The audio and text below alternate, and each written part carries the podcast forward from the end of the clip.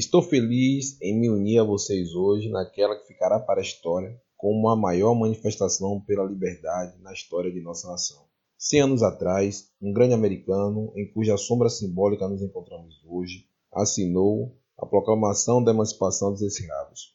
Este decreto momentoso chegou como um grande farol de esperança para milhões de escravos negros queimados nas chamas da injustiça abrasadora. Chegou como um raio de um dia de alegria, pondo fim à longa noite de cativeiro. Mas, cem anos mais tarde, o negro ainda não está livre. Cem anos mais tarde, a vida do negro ainda é duramente tolhida pelas algemas da segregação e os grilhões da discriminação. Cem anos mais tarde, o negro habita uma ilha solitária de pobreza em meio a um vasto oceano de prosperidade material. Cem anos mais tarde, o negro continua a mofar nos cantos da sociedade americana como um exilado em sua própria terra. Então viemos aqui hoje para dramatizar uma situação hedionda. Assim iniciamos o nosso podcast semanal, O Argumento, com um trecho do memorável discurso de 1963 de Martin Luther King, reverendo que lutou pelos direitos civis dos negros estadunidenses. E para conversar com a gente, sempre ela, a nossa querida amiga Jamile Palmeira, ela que é formada em administração, mestre em administração pública e governança e diretora executiva do Instituto Cidadania. Jamile, seja bem-vinda. É muito bom ter você aqui com a gente. Eu que agradeço, Edivaldo. Cada dia mais empolgada, né? Parece que a pandemia tem nos trazido cada dia assuntos mais interessantes para debater. Então a gente está cheio de conversa. Vamos falar um pouquinho das ondas de protestos que varrem os Estados Unidos da América e do aumento dos casos de coronavírus de Camaçari que levou o governo municipal a endurecer o isolamento social. Então, para começar, Jamile, vamos falar da onda de protestos que varre os Estados Unidos depois que um homem negro, George Floyd, foi morto por uma ação de um policial branco, o que levou milhares de pessoas norte-americanas para as ruas protestar contra o racismo e pedindo igualdade de direitos. Como você vê esse movimento nos Estados Unidos? Me debruçando um pouquinho sobre as questões que envolvem aí o debate racial no Brasil e nos Estados Unidos, eu consigo perceber que há uma grande diferença em como se construiu esses debates nos dois países. Eu acho que isso reflete na forma como as pessoas negras e as pessoas brancas se comportam diante de atos racistas. Então, nessa perspectiva, eu queria mudar um pouquinho aqui a dinâmica da nossa brincadeira e te devolver essa pergunta, né? Como você vê os reflexos na diferença dessa construção histórica pela luta racial no Brasil e nos Estados Unidos e quais os desdobramentos disso com o que acontece nos Estados Unidos, como foi agora o caso de George Floyd, e como acontece de forma mais velada no Brasil. Oh, Jamile, realmente a construção racial nos Estados Unidos e no Brasil, ela se deu de forma diferente, até pela forma com que foi construída a escravidão nos dois países.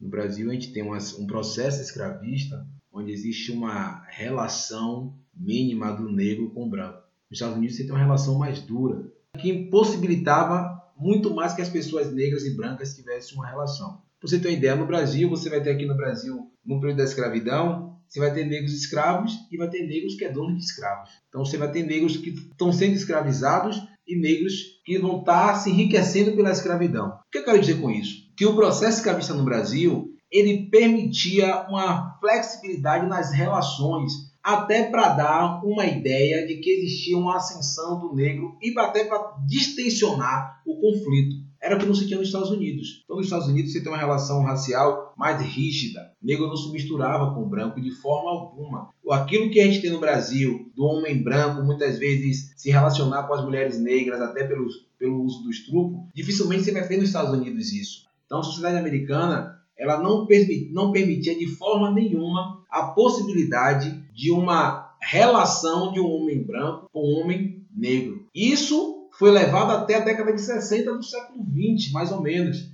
Né, que é quando aí Martin Luther King começa a lutar pelo direito civil dos Estados Unidos, dos negros é, norte-americanos, porque naquele, naquele período ainda existia a escola de branco, a escola de negro, o bairro de branco, o bairro de negro, né, é, é, é o, o hospital de branco, o hospital de negro, o ônibus de branco, o ônibus de negro. Então você tem uma separação de fato da sociedade. Isso está explícito, não era escondido, não era velado. É diferente do Brasil. Então, no Brasil, você tem uma separação, mas não está clara. Ela não está explícita, essa separação. Você tem que olhar um pouquinho mais a fundo para você perceber que existe aí uma estratégia de separação entre as pessoas. É só você pegar no Brasil, quem mora no, nos bairros nobres e quem mora nas periferias. Então, ah, isso está na lei? Não. Mas a condição, a forma com que o Brasil foi construído, moldou-se a sociedade brasileira desse formato. E aí esses movimentos recentes dos Estados Unidos agora, com a morte de George Floyd, eu coloco dentro de uma realidade global. Né? Eu vejo que é um movimento de reclamação das democracias. Então, eu coloco esse movimento dentro do, do movimento de mulheres no Chile no ano passado, do movimento de mulheres na Europa no ano passado, do movimento no Brasil de 2013, né? que é as pessoas exigindo mais democracia. Então, se a democracia é o sistema político da igualdade, da liberdade do progresso, então ele não pode ser para uma parte. É o que diz o discurso de uma menina nos Estados Unidos. Ela vai dizer isso. Como é que eles disseram que a gente ia ser livre e agora como é que nós, como é que nós vivemos? Nós não podemos sair, nós não podemos ir às, ir às ruas. Então, eu coloco essa reclamação dos norte-americanos muito mais é muito mais do que uma reclamação da questão racial. Eles estão questionando o sistema político que disseram a eles que esse sistema político ia garantir a eles a tão sonhada igualdade. Esse sistema político, na verdade, não está conseguindo, vem sendo questionado aí em vários países. Você vê uma coisa inédita, que é negros e brancos nas ruas lutando contra o racismo. E aí que é uma coisa mais interessante desse movimento, que a luta contra o racismo agora não é contra as pessoas. O negro não está lutando contra o branco, eles lutam contra o Estado. Então eles perceberam que o problema do racismo não é no seu vizinho, é o Estado. Então para vencer o racismo você tem que vencer o Estado. Então aí talvez aí esteja aí a, a diferença do movimento racial nos Estados Unidos, do movimento racial no Brasil. Então, de certa forma, essa estratégia de flexibilização teve no Brasil nesse período escravocrata dificultou os debates sobre a questão racial no Brasil? Claro, muito, e até porque construiu no Brasil a ideia de uma democracia racial. Né? Então, construiu no Brasil a ideia de que todo mundo aqui, os negros e os brancos, viviam de forma, viviam e vivem de forma, de forma pacífica Inclusive, americanos acreditavam nisso na década de 60, década de 70. Americanos que nunca vieram ao Brasil, eles escreviam sobre isso, achando que realmente no Brasil as relações raciais entre negros e brancos eram pacíficas, que todo mundo tinha as mesmas condições, a mesma oportunidade, porque intelectuais brasileiros vendiam para o exterior a ideia de que o Brasil era o paraíso da democracia racial, que não era verdade, que nunca foi verdade. Eu acho que você traz um comentário muito interessante quando você fala que é, agora a luta não é de negros contra brancos, né? Mas é uma luta contra o Estado. E aí a gente até conversou um pouquinho mais cedo sobre isso, dessa inserção da sociedade civil no debate racial de fato nos Estados Unidos, que é o que, as, o que nos falta no Brasil às vezes para que esse debate tome uma proporção realmente mais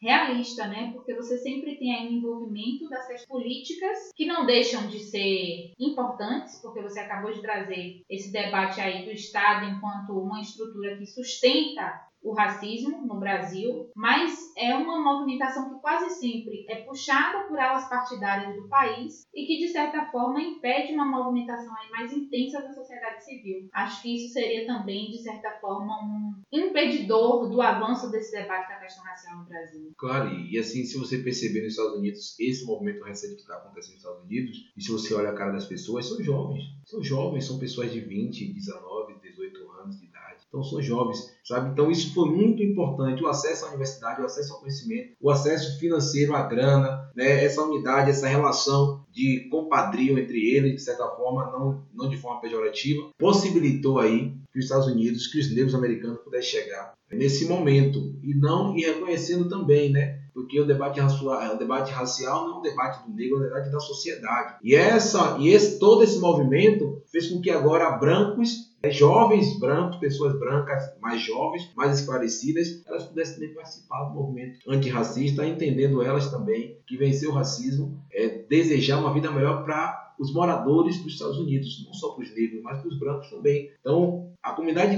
é, branca americana percebeu que é importante vencer o racismo para que todo mundo possa viver melhor nos Estados Unidos. Então vamos lá, né? Agora que já falamos um pouquinho dessa questão racial dos Estados Unidos, vamos aqui voltar para a terra, né? Voltar para nossa casa, voltar para Camaçari e falar que no último final de semana o prefeito Antônio Alinaldo endureceu o distanciamento social a partir do momento que os números de contágio do Covid-19 aumentou na cidade. Para você ter ideia, do último dia 2 de maio até 31 de maio, o aumento do contágio chegou a 400%. Então saímos aí de aproximadamente 46 casos para mais de 200 pessoas contaminadas pelo Covid-19, o que levou então o prefeito a endurecer o isolamento social e decretar e decretar o toque de recolher, o que levou à insatisfação de vários setores da sociedade. Mas o que mais me chamou a atenção foi a fala do pastor, o pastor Edivaldo Filho, que fez críticas duras ao prefeito Erinaldo. Eu falo como profeta em nome de Jesus. Se você não recuar, respeitar a igreja, você nem termina o mandato, que a mão de Deus vai pesar sobre você. E a igreja se levante. Pastores, protestem. Eu vi hoje um protesto de pastor lá no Cuiabá, foi para a porta da prefeitura, dizendo: pronto, vocês fecharam a igreja, então agora queremos verba para pagar aluguel, para pagar funcionário. Já que vocês são valentão pequeno, eu sou, então agora vai pagar os aluguel dos templos. Gostei, tem que ser assim. Não vão ficar de braço cruzado e, e, e a Bíblia diz: não respeite o homem mau. Enquanto vocês são autoridade, está conforme a Constituição e honra a Deus, nós respeitamos vocês. Rasgou a Constituição, bateu de frente com a Bíblia, vocês estão fora. Vocês estão fora. E outra coisa, cuidado, que igreja é igreja na perseguição, viu? A gente é melhor. Esse é o mesmo pastor que, quando o governador Rui Costa também estabeleceu regra um pouco mais rígida para o estado da Bahia, fez crítica ao governador, então foi recebido pelo prefeito Elinaldo e disse no momento, na ocasião, que ao governador Costa, governador, é assim que se faz, é dialogando, é conversando. E na época o prefeito Elinaldo escreveu na rede social. Obrigado, obrigado pela recepção, pastor. Deus está no comando. E hoje, esse mesmo pastor faz críticas duras ao prefeito Elinaldo. Pronto, Zemiri, depois de ouvir a fala do pastor e a fala do prefeito Elinaldo, como você avalia esse choque de interesse? Vamos continuar nessa linha que a gente falava um pouquinho antes de negociação, né? É, a característica do modelo político no Brasil é consociativo, né? O que a gente chama de consociativo. Então, as negociações elas operam a todo instante entre as diversas instituições da sociedade, Camaçari não é diferente. Entre as instituições políticas, entre as instituições religiosas, entre as instituições da comunidade civil. Mas o que a gente não pode, em momento nenhum, fazer é confundir os papéis que cada uma dessas instituições exercem na sociedade. Eu acho que as instituições religiosas exercem um papel muito importante dentro da sociedade, mas ela não pode, em momento nenhum, confundir a responsabilidade que ela tem, que ela tem com a responsabilidade que um gestor público tem.